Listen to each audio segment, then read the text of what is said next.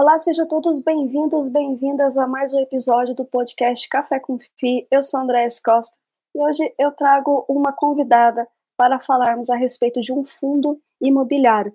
Dessa vez a convidada é a Juliana Tomás, da Polo Capital, e vamos falar sobre o PORD 11.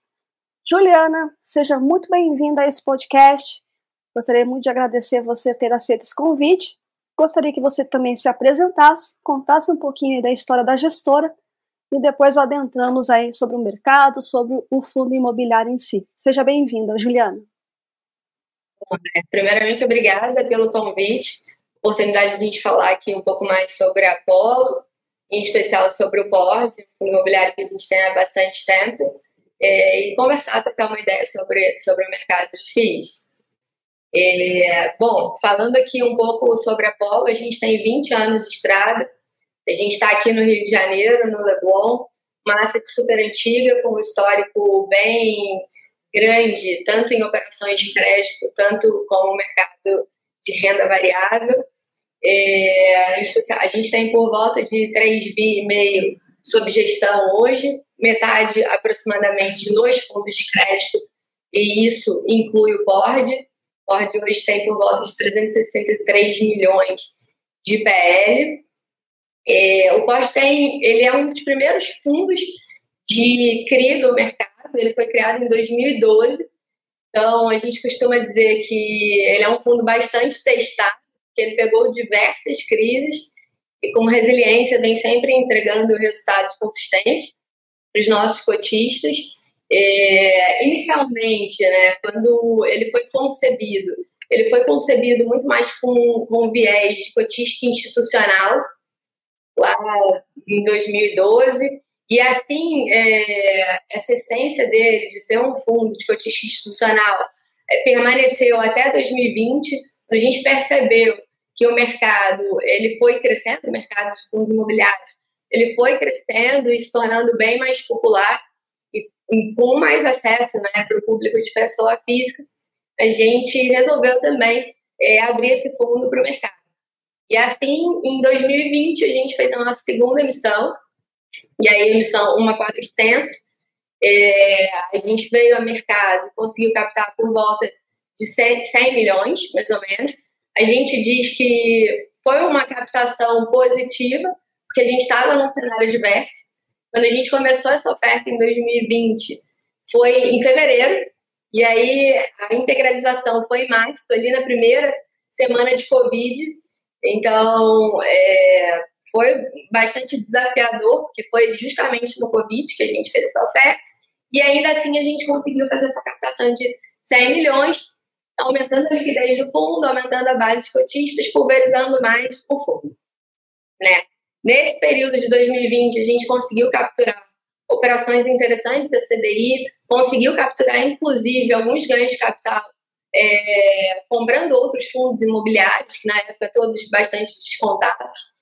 É, e assim o fundo foi crescendo, o mercado foi normalizando, e em 2021 a gente veio com uma nova oferta. E aí nessa nova oferta a gente conseguiu captar 175 milhões, e aí saindo de uma base de cotistas por volta de 7 mil cotistas para hoje por volta de 26 mil cotistas. É, com o PL, né? Aí sempre dobrando esse PL, chegando aí no, no, nos 360, 360 milhões, 363 milhões que a gente tem hoje. É, em 2000, nessa oferta que a gente fez, que encerrou por volta de junho de 21, a gente enfrentou outro cenário diverso, que voltou a discussão do fundo imobiliário vai tributar pelo IR, não vai. Enfim, nada aconteceu mais uma vez, a discussão arrefeceu e a gente, e a gente fez a nossa captação. Desde então, a gente vem trabalhando esse caixa é, do fundo. O fundo ele tem, ele tem um perfil um pouco diferente, né? ele exige um pouco mais do time de gestão, porque a duration dele é por volta de dois anos e meio, 2,8.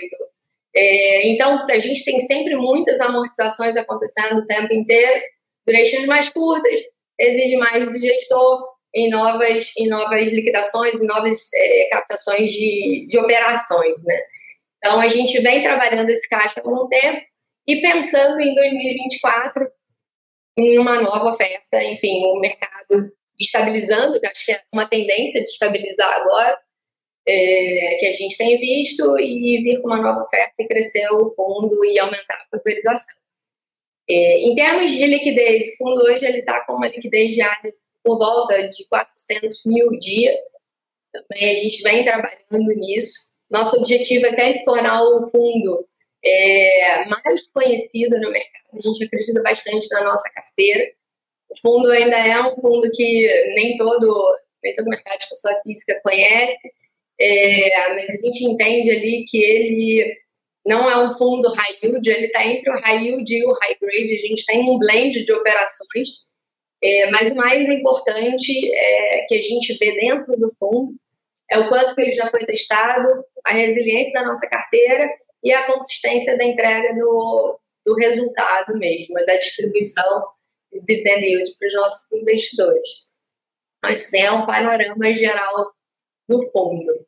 É, a nossa ideia aqui no fundo hoje, ele não é um fundo em que necessariamente as operações têm o CIPCA ou a CDI, ele não tem um indexador fechado. Hoje a gente tem praticamente quase 50% CDI, 50% de IPCA rodando dentro do fundo. E isso fez com que, no momento em que o IPCA, que a gente teve deflação, IPCA é mais fechado e, e um patamar de juro mais alto, a gente conseguisse não ter uma redução na nossa distribuição, e a gente sempre apontou isso nas nossas cartas, que, era que é o nosso hedge natural, e, e isso também não quer dizer que a gente só faça, é, que não aceite em momentos que a taxa de juros está mais alta, operações IPCA. Não, não é isso. A gente sempre vai tentar avaliar duration versus indexador, o que, que é o melhor para o nosso fundo naquele momento, para aquela taxa daquela operação naquele momento. Isso, óbvio, que se a gente estiver estruturando a operação. A gente é agnóstico a indexador, agnóstico a tipo de segmento, e, e quando você olha, de novo, quando você olha na nossa carteira, você vai ver diversos tipos de segmento.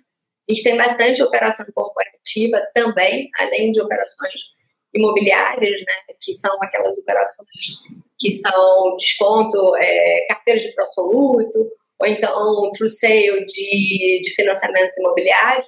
A gente também tem muita operação corporativa com lastro imobiliário, que a gente, que a gente gosta bastante aqui, é, e a gente acaba aproveitando a nossa expertise de crédito dos nossos fundos de crédito para transferir aqui para o board. Então, acho que é, é um resumão do que é o nosso fundo. Maravilha, Juliana, mas eu quero dar um, um passo um pouquinho mais atrás. Lá em 2012, como é que vocês vislumbraram um fundo de CRI, um fundo de papel? Como é que vocês visualizaram essa possibilidade de trazer esse novo segmento para os fundos imobiliários. Como é que surgiu isso? Eu acho que é importante, né? A gente tem, como eu falei, a gente tem uma experiência em crédito muito forte, né? A gente é reconhecido por ter essa experiência, esse know-how na área de crédito. Então a gente tinha muito contato, a gente origi sempre originou operações, a gente tinha muito contato, contato com diversas incorporadoras. E essas incorporadoras da época faziam muitos financiamentos diretos. Né? Então, a gente, o que, que a gente fez inicialmente? A gente tinha diversas operações que a gente comprava esses financiamentos diretos. E aí, qual é a garantia disso? Algumas operações a gente tinha a própria subordinação das incorporadoras no ponto dessa carteira, além da alienação fiduciária desses imóveis. E aí, o que isso quer dizer? No momento em que o credor, né, a pessoa que comprou o imóvel dela, fez o financiamento, ficou inadimplente, conforme a regra do jogo, a gente podia lá executar o imóvel, pegava esse imóvel de volta e vendia no mercado. E no boom imobiliário, essa venda, o loan to value era perfeito, né? Então, executar o imóvel, às vezes você ganhava muito mais do que com aquela carteira que você, com aquele financiamento que você comprou. Então, a gente é, iniciou o fundo com essa com esse pano com esse pano de fundo, né? É, tendo contato, originando operações de crédito, contato com os incorporadores e comprando essas carteiras de financiamento direto. E a partir daí, é, a gente foi crescendo e essa carteira era muito grande, tinha uma carteira muito grande dentro de casa. É, e a partir daí a gente começou a ter outras operações de crédito em 2020, trazendo mais o mercado corporativo para dentro do nosso fundo. Maravilha. Agora tem dois termos que eu acho muito interessante é, trazer para o pessoal, né, para os investidores, para os nossos ouvintes e depois quem vê no, YouTube, para poder entender esse termo, duration. Afinal, o que é o duration de uma carteira? Por que, que é importante estar observando a respeito? Para que os investidores consigam também compreender esses termos, né? Porque eu falo que o mercado financeiro, além de ser uma sopa de letrinha, é uma variação de termos em latim, é, termos em inglês, e o pessoal fica um pouco. Ah, mas o que, que realmente significa isso? Por que, que eu preciso olhar isso? Acho bacana você trazer esse termo e depois também falar um pouquinho sobre originação. O que, que é isso, né? Que, como, como que é originar um crédito? Acho que é bacana trazer esses dois pontos, Juliana. É, concordo com você, a gente faz uma sopa de, de letrinhas aqui no mercado financeiro. É, a gente tem o prazo da operação, que é aquele prazo que é o vencimento final, uma operação de cinco anos. Né? E a gente tem a duration. O duration ele é ponderado, é a fixação ponderada é, daquela, daquela carteira.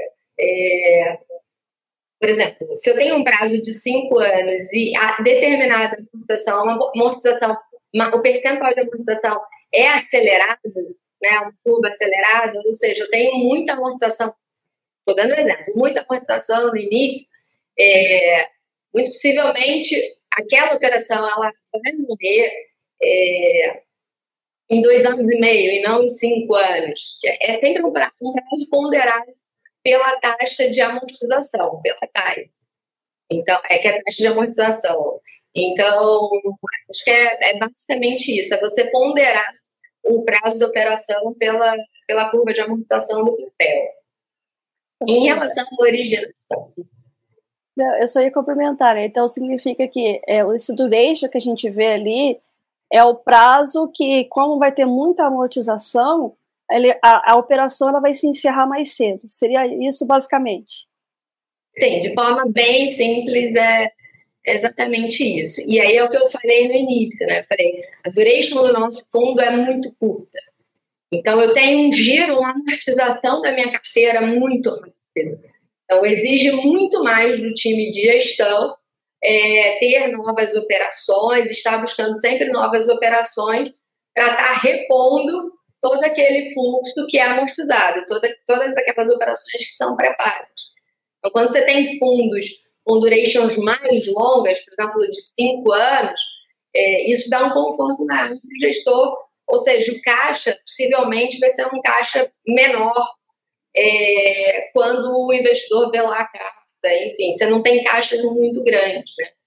É, é claro que exige sempre do gestor estar tá vendo novas operações, mas dá uma tranquilidade em, em condições de, de mercado mais hostil, com operações que não, não façam muito sentido, né, de risco-retorno, quando você tem uma duration maior, você, você respira, o gestor ele respira um pouco de alguma forma mais aliviado, porque você não fica com caixa ali crescendo de forma mais veloz. Né? É, e aí, em termos de originação que você perguntou, Andréia, é, o que, que a gente tem, né? Quando a gente, a gente, quando eu falei também, ah, a gente fazia muito originação, ainda faz originação. É, a nossa essência aqui é, é de ir para a rua e de prospectar a operação. Isso sempre foi assim na área de crédito, e aí a área de crédito lê-se sempre a nossa área do nosso fundo imobiliário também, do POD 11. Então a gente sempre foi para prospectar é, novos negócios. Então, a gente sempre visitou empresas, a gente sempre foi, sempre teve um, um papo é, muito aberto com o mercado, com os, as boutiques de, de, prospecção, de originação de operação, é, com os bancos, tem muitos bancos é, que fazem também prospecção de novos negócios, apresentam. Então, é, é, você buscar novos negócios, né? originar e buscar novos negócios. Então, conceitualmente, é, é isso. Então, a gente é muito, muito forte. A gente também sempre foi muito reconhecido por isso. É, apesar da, da, gestão ser agnóstica, como você pontuou a respeito de segmento, de atuação, mas tem um que há um certo receio, há um cuidado é, maior em relação aos demais, Juliana? É, o que, que a gente tem no nosso. Quais são os riscos é, que a gente olha com um pouco mais de, de cuidado, né? E o nosso próprio regulamento tem limitações para isso. Então, operações com multipropriedade, operações de loteamento, operações em que seja funding de obra e que o risco seja exclusivo na construção, a gente, inclusive, no nosso regulamento, tem uma limitação do percentual do PL, e a gente pode operar esse tipo de, de papel, é, comprar esse tipo de CRI. Então, hoje, quando você olha a nossa carteira, a gente não tem nenhuma operação de multipropriedade. A gente já teve no passado, foi uma operação que foi pré-paga, é, não, te, não, tivemos nenhum problema, mas a gente entrou com uma participação no PL assim, bastante irrelevante, era menos de um tempo. Avaliando todos os riscos, a gente entrou, foi, foi pré-pago, a operação foi bem sucedida. Loteamento, a gente já teve loteamento também.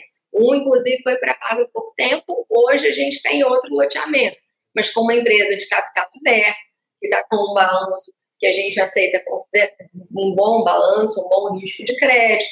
Então a gente acha, a gente, enfim, na nossa análise de crédito, que não é só do empreendimento, da onde a gente está fazendo financiamento, como também do risco corporativo. Então a, a soma desses dois fatores fez com que a gente entrasse nesse loteamento que a gente ainda tem na carteira e esse não foi preparado. Mas são é, tipos de operações que a gente olha com um pouco mais de cuidado e que a gente acha que tem um risco maior. É, não que a gente não faça, mas a gente tem uma parcimônia em relação a esse tipo de risco. É, bastante parcimônia. Então, acho que é, são esses é, são esses tipos de papéis que a gente tem uma, uma preocupação maior. A gente tem operações de, de, de financiamento de obra, né? Que muitos investidores vão escutar funding de obra, que é financiamento de obra, que a gente tem, por exemplo, é, fez o financiamento, o CRI é para financiar aquela obra, mas o risco é um recebível de uma empresa AAA que não é do segmento imobiliário. Então a gente tem aqui também. Então, assim, a gente tenta mitigar esses riscos. Tem outras operações, tem outra operação que é, que é de funding, começou com a essência de funding de obra, que é o estádio do Atlético Mineiro, de obra, mas as garantias dessa operação eram garantias de recebíveis de venda de cadeiras, recebíveis de naming rights, receb é, penhor do fundo, do fundo imobiliário. Então, assim, eram outras garantias que não necessariamente estavam só voltadas para a construção. É. Sempre tenta mitigar. É, você falou a respeito é, de multipropriedade. Teria como você dar uma, uma explanação para até para o público saber e entender por que, que eles são tão alto risco? É, bom, na nossa leitura, tá? Uhum, que a gente claro. tem na como viés de crédito. É, o multipropriedade é uma segunda residência e segunda residência é, para férias, né? É um investimento para férias em que as pessoas compram, é uma compra por impulso, não, não é uma compra que a gente entende que seja uma compra racional. Ele está ali, foi visitar um empreendimento e tem milhões de corretores te vendendo um sonho e que você pode, esse sonho você pode destratar da noite para o dia. Então, no momento em que as pessoas começam a perder essa renda dela, né, em que o país passa por uma situação econômica complicada, os juros lá no céu, a segunda, a multipropriedade, ela, que é para a pessoa tirar férias e visitar aquele empreendimento com a sua família, é, aquilo vira supérfluo.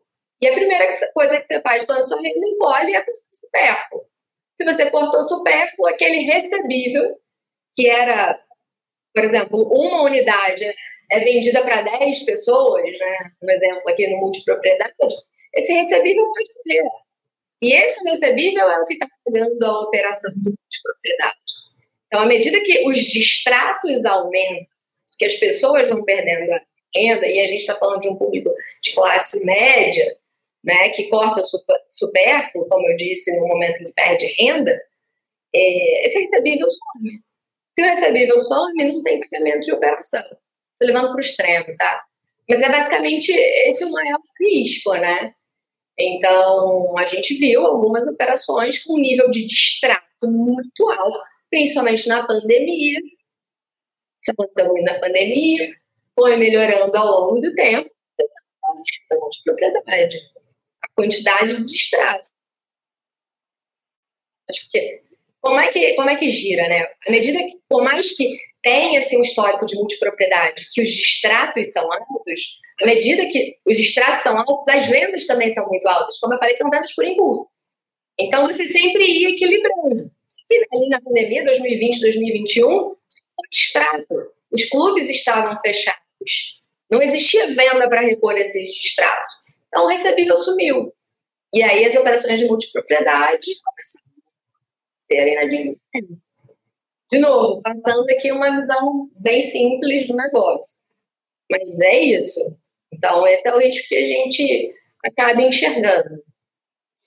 Outro risco que os investidores eles ficam um pouco receosos, receosos é em relação às garantias. Como é que elas funcionam, Juliana, num fundo de, de papel? É, é muito importante dizer que o fundo de papel é um fundo de crédito privado. Né? Crédito privado, a gente está emprestando dinheiro com lastro imobiliário. E emprestar dinheiro com lastro imobiliário pode ser para empresas que de fato são do segmento imobiliário ou para qualquer outro tipo de empresa. É muito, é muito importante deixar claro que fundo de papel é um fundo de crédito privado com lastro imobiliário. Então, garantias são garantias é, é padrão de uma operação de crédito. Padrão no sentido de você pode ter qualquer tipo de garantia, né? E aí eu vou dar exemplo aqui de uma operação que a gente gosta muito, que é de uma companhia de segmento químico. É, ela fornece químicos para o setor do agronegócio. É completamente diferente é, do setor imobiliário. E, de novo, estou dando esse exemplo para mostrar que não necessariamente serão empresas do setor imobiliário que vão estar dentro de um fundo de papel. O que, que essa companhia tinha para emitir um CRI, para esse CRI estar dentro do nosso fundo imobiliário? Então, uma operação que a gente é, entrou sozinho, não, não tem outras casas com esse, é uma operação exclusiva nossa. É, essa companhia ela tinha um lastro imobiliário de aluguel.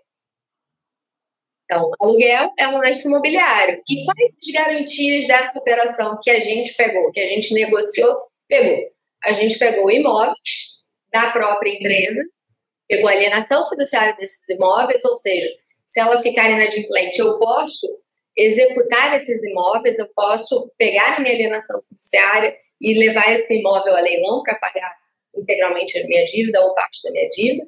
Nós pegamos 100% dos recebíveis 100% do faturamento dessa companhia para essa operação. E aí esses recebíveis obrigatoriamente passam na conta corrente que a gente abriu para essa operação. Ou seja, 100 milhões de reais que essa companhia fatura, estou colocando aqui um número é, exemplificativo, 100 milhões de reais que ele, que ele tem de faturamento, todos esses clientes aqui pagam em conta da operação do CRI, depois disso, verificada todas as condições para a gente falar, olha, a operação está ok, todas as condições aqui, razões de garantia estão ok, a gente pega esse recurso e libera para conta de livre movimentação da companhia. Então, eu tenho duas garantias, uma que é de imóvel e uma que é a sessão fiduciária dos recebíveis do faturamento dessa companhia. E aí tem outros tipos de garantia, além de sessão fiduciária de recebíveis. A gente tem alienação é, das ações, de empresas, e aí nessa, nessa operação especial não tem, mas a gente pode pegar a alienação de ações da empresa, alienação das ações da empresa, alienações de cotas ou uma limitada, é, fundo de reserva é muito comum a gente ter nas nossas operações, no mercado como um todo, é muito comum, geralmente são três parcelas do CRI que ficam ali no fundo de reserva, que se tiver algum é, default, né, você, você pode acessar esses três PMTs e, e ter a sua parcela paga. É, alienação tributária de imóveis, eu já falei. A gente, como a gente pegou é, nessa operação naming rights, a gente pegou uma sessão fiduciária de naming rights do clube, do estádio. Então, assim, as garantias elas podem ser é, realmente diversas, né? E aqui dentro do board, é, assim como as operações que eu falei de loteamento e multipropriedade, é, funding de obra, que tem restrição no nosso regulamento, dentro desse percentual também, a gente tem limitação para operações clean. A gente tem uma operação clean hoje que a gente comprou no secundário, mas é com, uma, com a Smart Fit, que é o CLI da Smart Fit.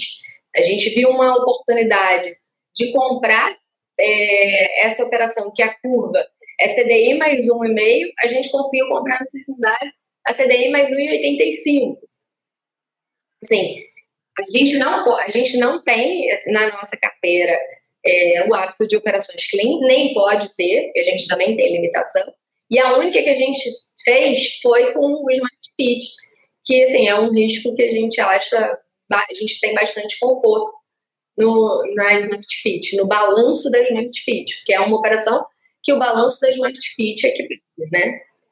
Então, em relação a garantias, acho que acho que é isso. Não sei se você tem mais alguma dúvida. Não, bacana. É porque geralmente uma, as mais comuns é que você falou, né? São sessão de crédito, é, aval. Aval, ela é muito, é, como eu poderia dizer, ela não, não que seria fraca, mas ela seria mais sensível do que as demais ou não? Ou isso é um mito? Então, é, o que, que a gente entende como, de novo, na nossa avaliação de crédito? Né? O aval para a gente é mais dos sócios na pessoa física, é mais um alinhamento é, de, de, de conduta né? A gente, óbvio, pega o imposto de renda para analisar, mas é mais um alinhamento de conduta. Porque no final do dia, é, a gente bem sabe, né? quando tem um problema, às vezes os patrimônios desaparecem. Né? Então, a, gente acredita que é, a gente entende que é muito mais um alinhamento que uma garantia. Mas a gente é, não faz operações que só tenham aval ou fiança, né? É, na figura jurídica enfim, é um pouco diferente, mas que só tem aval ou fiança e considera isso como uma garantia de operação. Então, não, as nossas operações, de modo geral, têm aval sim, mas eu tenho a sessão fiduciária de recebíveis, eu tenho a F de imóveis, e uma preocupação que os investidores, nesse ano principalmente, começaram a levantar, enfim, é, vendo né, outros fundos, vendo é, os chats e, e YouTube, enfim, vocês fazem é, tem um papel muito importante na divulgação da informação do mercado e na conscientização, na importância da diversificação do ativo, no entendimento das pessoas do mercado. E isso foi muito falado em, 2000, em 2023, é, de recuperação judicial. Né? Muitas empresas pediram recuperação judicial e um pavor dos investidores sempre perguntando, mas caramba, como é que é que fica a sua garantia se uma empresa não tem judicial, né? A gente viu muito, muito essa dúvida em 2023, né? E aí a gente fala o seguinte, sim, imóvel operacional é complicado, é uma garantia, é uma garantia sim, mas é um bem essencial para a companhia continuar esperando. Então, para você executar um imóvel operacional, é muito difícil no âmbito de uma RJ. Diferente de uma cessão fiduciária de recebíveis e diferente de uma alienação fiduciária de cotas, que em tese, em tese, e tem diversas jurisprudências para isso, quando você tem esse tipo de garantia, você entra, você credor, ele vira um crédito extra-concursável. Ou seja, o seu crédito está fora da recuperação do plano de recuperação judicial. Então foi algo que a gente viu bastante e eu resolvi trazer isso aqui porque você falou de fragilidade de garantia, né? Então assim tem outras fragilidades que não são. No momento em que, de novo, né, o panorama econômico é delicado, o juro no patamar que atingiu e ainda é bastante alto. Hoje, empresas entrando em RJ, a gente tem que ter uma lupa assim para o tipo de garantia que está ali. Foi dada para aquela operação, para aquele CRI. Então, essas são as garantias que a gente acha que é, a gente tem certeza né, que está mais blindado e menos blindado. É isso. Eu fui um pouquinho além da sua pergunta de aval, eu acho que é, é, importante a gente falar nesse momento sobre a RJ. É, tem muita notícia de RJ saindo o tempo inteiro. Não, maravilha, foi ótima essa pontuação aí. Porque, de fato, né, quando a gente fala de fragilidades, os investidores ficam um pouco apreensivos em relação, né, como é que vai executar, o que, que vai acontecer, o que, que não vai acontecer, caso tenha um problema, caso tenha um default, caso tenha um vencimento antecipado, então, como é que as coisas realmente vão acontecer. É bacana você ter trazido. Mas vamos falar um pouco mais sobre o PORD em si, né? Como, de, de, fato, qual é a estratégia dele, qual é a tese dele e como é que está a carteira dele hoje. Nós estamos gravando esse podcast em novembro de 2023. Legal. É, o que que, de novo, assim, o que que é o PORD, né? A gente não tem uma definição de indexador, de tipo de indexador para carteira. É, como falei, Basicamente, hoje a gente está em meio a meio, a gente tem 50% de, de operações indexadas à inflação, 50% de CDI, mais ou menos nisso. É, e isso foi bastante positivo, vem sendo bastante positivo ao longo desse ano. É, o PORD tem operações é, que são high yield, é, mas quando a gente fala de operações high yield, a gente, a gente sempre pensa, eu quero ter operações que tenham um retorno high yield, porém com uma estrutura de garantias, a estrutura da operação high grade. E aí, o que, que isso quer dizer? Isso quer dizer que no momento em que a gente tem algum problema é, com a operação, a gente, as nossas garantias sejam é, suficientes para quitar aquela operação. É, algumas operações, a tese delas é voltada para a garantia, né? As garantias são suficientes. Outras operações a gente vê garantia e balanço da companhia, as operações corporativas, a gente analisa isso. É, então a gente está sempre, tá sempre ponderando, mas no final do dia o PORD é, o nosso objetivo é entregar uma taxa yield com uma estrutura de operação que seja high grade. O que é uma estrutura de operação high grade? É uma estrutura de garantias bastante sólida e balanços de companhia que sejam sólidos, que a gente possa, qualquer problema com garantia e vice-versa, a companhia possa honrar com o pagamento daquela dívida. Então, essa é, é, isso é o que nos move hoje, o time de gestão, é isso que a gente persegue hoje aqui no, no nosso time. E, em relação, acho que a gente pode falar um pouco de um pouco também da, da em relação às entregas, né? O Ford hoje, ele sempre, ao longo dos anos, a gente coloca isso na nossa carta, a gente sempre tem entregue mais, uma rentabilidade maior do que a rentabilidade do FIX. Isso de novo, você consegue observar aí nos nossos, nos nossos materiais.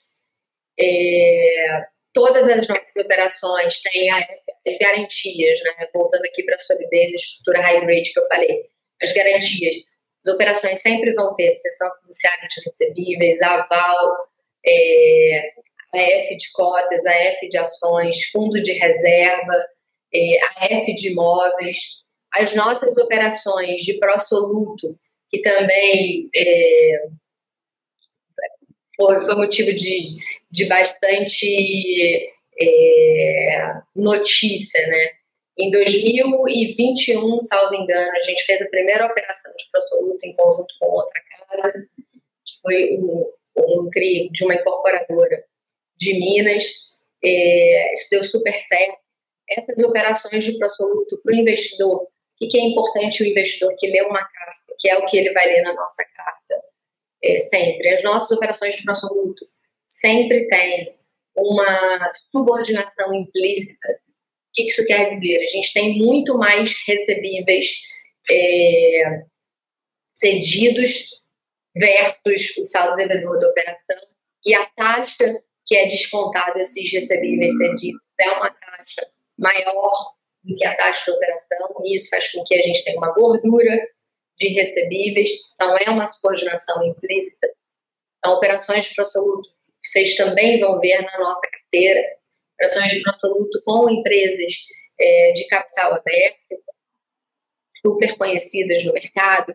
Essas carteiras de absoluto que a gente tem são carteiras que têm uma taxa de inadimplência, um histórico de inadimplência controlado, que nessa subordinação implícita, essa inadimplência ela é absorvida e ainda assim sobra uma gordura. Então, a gente se sente bastante seguro com as operações de absoluto que a gente tem na nossa carteira, a gente sabe do risco é, de carteiras de absoluto, isso é conhecido para todo mundo, é, mas são operações que foram muito bem construídas, que têm uma estrutura de garantia implícita muito boa, muito sólida. Então, a gente, seja, o, o investidor, ele vai encontrar também na nossa, na nossa carta né, esse tipo de operação de absoluto. É, operações corporativas, tem bastante operação corporativa. É, operações de financiamento de obra que eu falei lá atrás, né, que foi a nossa, o nosso começo de, de financiamento de imóvel, foi o nosso começo. Ainda tem na nossa carteira algumas operações de financiamento que tem alienação fiduciária do imóvel com garantia, algumas além de, de alienação fiduciária daquele, daquele imóvel, que são imóveis residenciais majoritariamente residenciais, você tem uma obrigação da construtora incorporadora que cedeu aquele financiamento, ou então você tem uma outro, um outro tipo de obrigação de recompra daquele financiamento. Então, assim, o que a gente. Eu estou querendo explorar um pouco mais é, é para, no final do dia, de novo, reforçar que a gente é bastante preocupado com a estrutura sólida das operações que a gente coloca dentro, dentro da carteira do fundo. E a gente costuma dizer que a gente é, a gente é bastante careta, né? Tem operações que a gente fala assim, não, não, não vou fazer. A gente pode ter um caixa esse ano, é, a gente até trabalhou com um caixa maior, mas a gente não encontrou agora que a gente vê, acho que no terceiro TRI, que as operações de CRI começaram a ficar mais interessantes, acho que é bastante importante. É, até o terceiro TRI, a gente não via o mercado primário com bastante seco. Que aparecia não eram operações interessantes, que a gente achasse que valia a pena, condizentes com o risco do nosso fundo.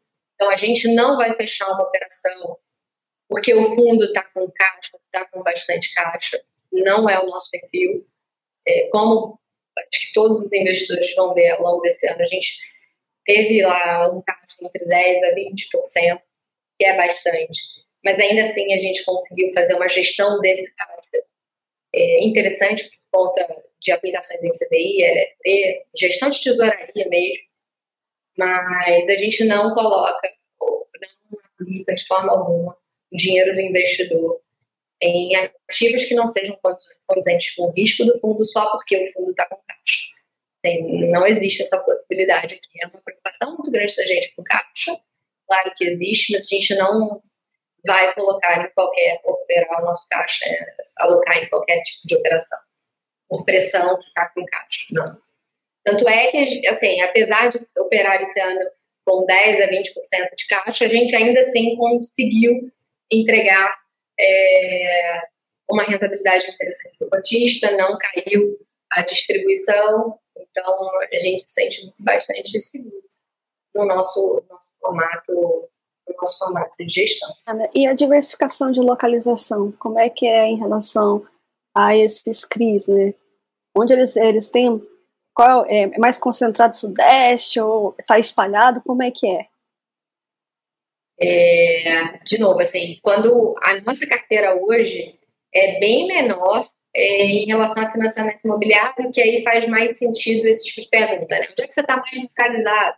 No Sudeste você tem, em tese, um risco menor, e aí a legislação melhor.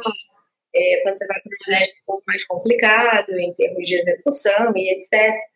É, a gente tem, na verdade, majoritariamente aqui na nossa carteira de financiamento direto e para absoluto, mais focada no Sudeste.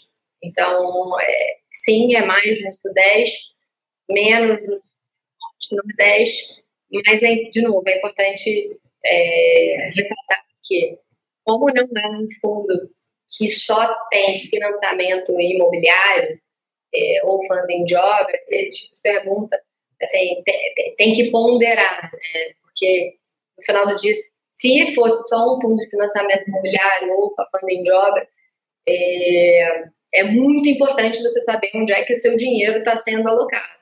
Como a gente tem aqui operações corporativas e operações de, de financiamento imobiliário e carteira de prosoluto é, em menor quantidade, é, é, claro que é importante essa pergunta, mas você acaba não vendo essa informação até no nosso relatório, mas a resposta é que majoritariamente está no Sudeste. É, isso acontece, então, justamente por conta é, de não ter é, obras, né, vamos colocar assim, que necessitem dessa diversificação de localização justamente para você né, mitigar o risco.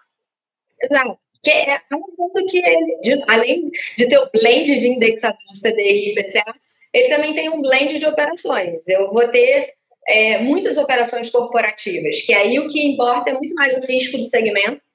Né? Como eu te falei, a gente tem aqui um CRI corporativo, que é de uma empresa química, que já teve uma participação super relevante dentro da carteira do fundo, hoje estudando está bem menor.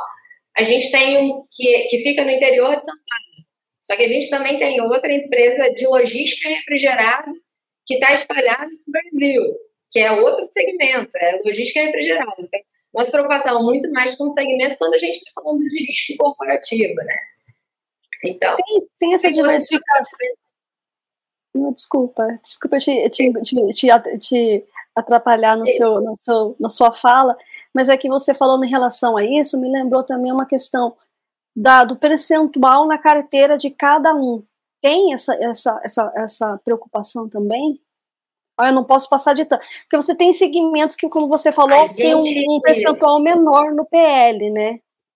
Mas as outras também é. tem essa questão de que, ah, não, é tantos por cento a gente pode se expor, tanto a gente já fica um pouco desconfortável.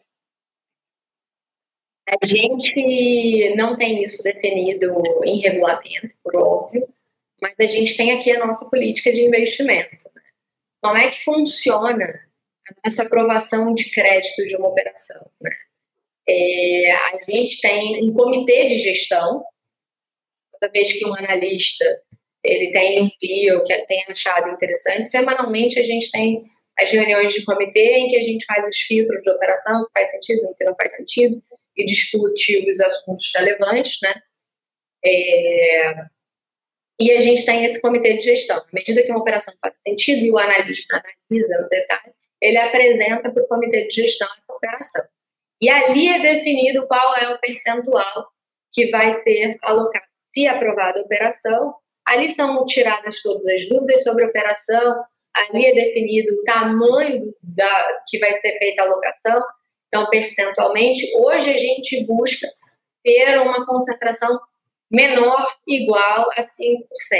Mas quando você olhar a do fundo, tem operações que têm um pouco mais do que isso. E aí, por diversos motivos, né? seja por garantia, seja por balanço da empresa, é, mas tudo isso é definido no comitê de gestão. E às vezes a gente vai, como analista, a gente apresenta uma operação para o comitê de gestão e o comitê de gestão fala: não, olha só, você precisa que você isso, isso, isso, isso, isso. A gente volta para a prancheta e, e, levanta todos os pontos e volta de novo para o comitê. E aí chega no comitê e fala: não, a operação parece ok, então, ao invés de 5%, a gente vai alocar 2,5%. Então, ali no comitê de gestão são definidos os percentuais. É, dentro da nossa dentro da nossa essência da tese do fundo. Mas esse comitê de gestão, coisa que é importante, ele é um comitê plural. É, a gente tenta buscar sempre é, visões de, de, diversas áreas da casa. Né? Então, dentro desse comitê de gestão, eu tenho uma sócia de RI participando do comitê, eu tenho o gestor do fundo participando do comitê, eu tenho sempre um sócio de renda variável participando do comitê. E aí tem é, o head da área participando do comitê também. Assim, é uma visão bastante é, generalista que a gente consegue capturar. É, até quando a gente coloca, quando a gente trouxe um sócio de renda variável para o nosso comitê, foi justamente com o objetivo de ter uma visão é, melhor de determinados segmentos, uma visão diferente de crédito, né? de crescimento e não de simplesmente crédito pagamento de dívida. Então, esse comitê plural a gente enxergou como bastante positivo, com diversos tipos de experiência para agregar e a gente ter as melhores alocações, percentuais, enriquecer a discussão na aprovação do crédito. Por quê, né? Qual que é o grande ponto quando a gente fala em crédito, né, Juliana? É a questão da concentração, né? Ah, tá muito concentrada, tem 15, 20, 30%. E aí, se essa operação. Claro que, como você falou, tem toda uma questão de justamente trazer uma solidez por conta das garantias. Mas pode ser que algo extraordinário possa acontecer. E se você está muito concentrado, há um risco maior do que se você tivesse um percentual menor, né? Então, por isso que eu perguntei a respeito. Sim. É, Acho que outra coisa que é importante observar para o investidor também, é, e isso ele vai poder ver aqui na carteira do board, é, nos nossos relatórios, é que quando você fala de concentração, é, é muito importante quando o investidor paga uma carta que ele veja, porque às vezes você consegue dividir o CRI em diversas é, emissões mas que no final do dia pode ser que não necessariamente é, tá? não necessariamente é, que às vezes tem carteiras, tem garantias diferentes, pode ser que esteja o mesmo risco e esse CRI só tenha é, sido emitido em, em, várias, tenha sido feito em, em diversas emissões. Então, no final do dia, se você somar, a concentração está grande. Né? Mas foram várias emissões. Então, é algo também que o investidor precisa estar atento. É, então, é, é, algo assim que a gente também aqui com bastante tranquilidade é, tem no nosso relatório e, e é muito é, é, é fácil de identificar aqui o que, que dá para o que, que dá para somar ou não, ou que são riscos independentes, né? De modo geral, os riscos que a gente tem na nossa carteira dos nossos FIIs são completamente distintos. Então, não é uma preocupação que a gente tem aqui hoje. Outra coisa também que talvez o investidor, que a gente já foi perguntado algumas vezes, é sobre os fundos imobiliários que a gente tem na nossa carteira. E a gente tem, o maior fundo que a gente tem na carteira hoje é um fundo da Loft, que vem amortizando extraordinariamente, mas é um fundo que tem uma taxa já pré-definida e com imóveis, né, localizações premium em São Paulo, no Rio de Janeiro, que a gente entrou na primeira emissão do Loft FI, aí foi pré-pago, entramos na segunda emissão também, e que vem sendo pré-pago, já foi uma exposição muito grande dentro do fundo, hoje está cada vez menor, é, mas que a gente acha também que acertou bastante nessa alocação. A gente sempre viu o Loft com uma, como se fosse um CRI, na nossa carteira, justamente porque tem a dos imóveis dentro do fundo, e tem, tinha uma, tem uma taxa né, pré-definida de remuneração, com subordinação da própria, da própria Loft, subordinação de quase 30%. Então, foi um fundo que a gente acha que bastante. É, que mais que eu posso falar da carteira? Eu já falei pra caramba. Bom, a gente agora vai sair na nossa carta de outubro a gente fez mais algumas alocações é, no secundário. E a gente vai anunciar na, na carta, isso fez com que o nosso caixa também já reduzisse bastante, ações que a gente considera super adequadas a, ao risco do fundo, e muito possivelmente agora em dezembro a gente deva liquidar aí mais, mais duas operações e aí encerra, encerra o caixa. Essa é a nossa expectativa, né? É, a gente está olhando, analisando as operações, tu, tudo andando pela direita certinho. Em dezembro a gente, a gente resolve, finaliza ali o caixa, traz o caixa para níveis bem baixos. E aí, pensando numa nova oferta em 2024. Maravilha, você fechou um gancho aí interessante para a nossa próxima pergunta aqui, que é como você tem visto as emissões em 2023 e as alavancagens dos fundos e o que, que você, qual a sua, a sua é, perspectiva, expectativa para 2024? Vou falar primeiro de alavancagem dos fundos. É, alavancagem dos fundos você costuma ver muito mais em fundos de tijolo, né? É, e não de, de CRI. Eu não como, eu vejo como positivo, eu acho que o, é um instrumento financeiro que o fundo, que os fundos têm para crescer, né?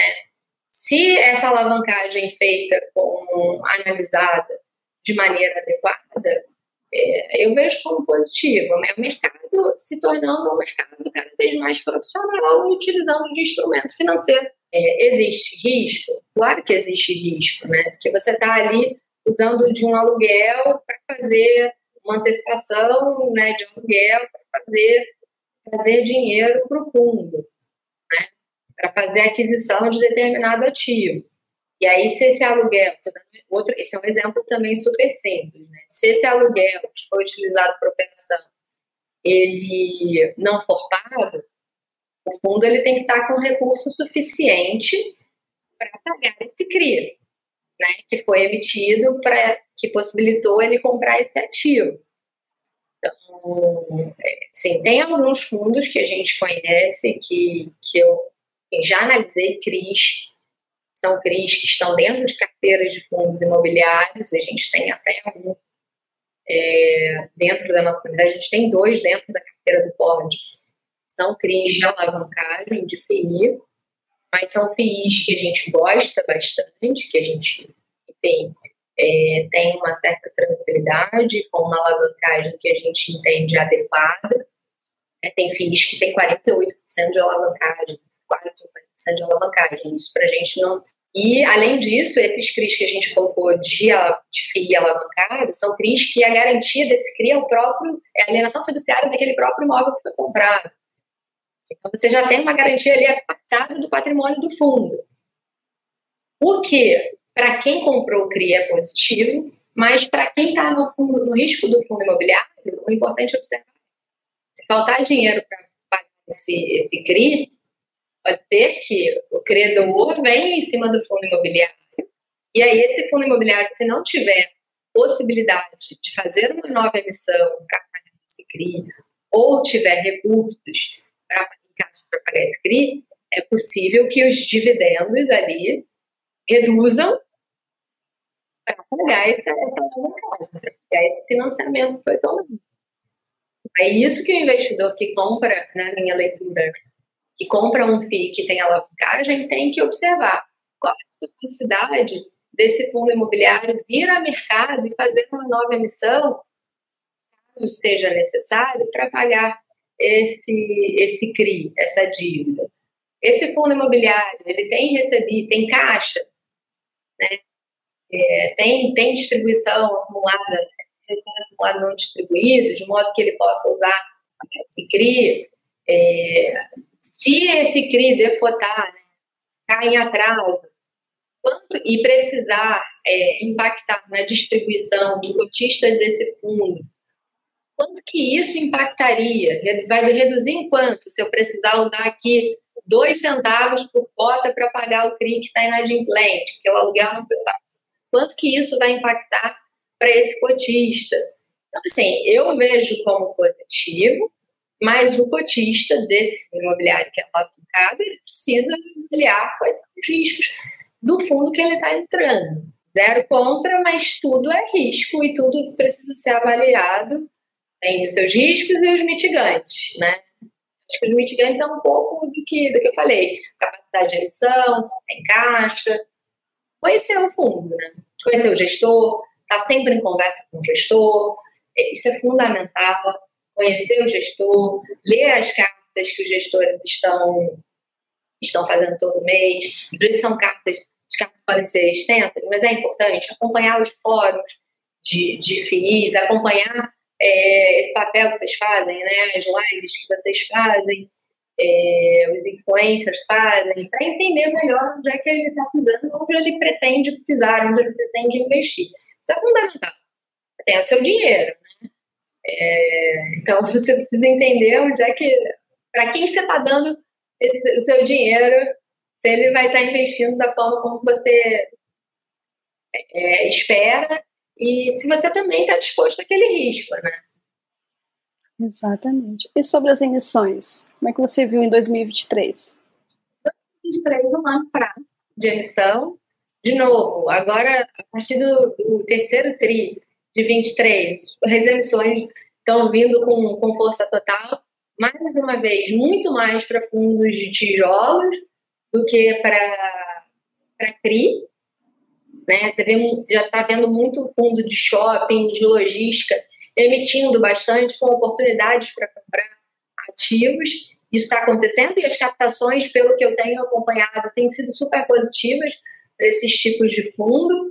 É, isso conversa bastante com a redução da Selic, é óbvio, que as oportunidades elas começam a aparecer de fato, é, tem a reavaliação dos ativos da carteira desses fundos agora em dezembro, majoritariamente em dezembro, então deve ter algum ganho, né? É, deve ter um ganho na tela, pode ser comparação tela patrimonial, por conta dessas reavaliações e redução da taxa de, de juros. Acho que os fundos de papel, que é a nossa seara aqui, a oportunidade ainda existe muito mais porque tem muito fundo descontado. O Ford, por exemplo, tem quase 9% de desconto tela para patrimonial, sofreu bastante né, esse ano. O, o mercado de, de CRI, né, FII de CRI, sofreu, sofreu bastante. Então, com bast na nossa leitura, né, é, com oportunidades para ainda com muitos fundos descontados, Ford um deles, é, e acredito que, vamos lá, né? Reduzindo a taxa de juros e fix, melhorando as telas dos fundos, as negociações começam a melhorar, as distribuições, por consequência, também voltam a se tornar, né? os dividendos começam a se tornar interessantes. Então, acho que para 2024 a perspectiva é positiva. É, e tendo aí os fundos de papel, papel como uma oportunidade, dado que eles ainda estão bem descontados, ainda estão descontados esse ano.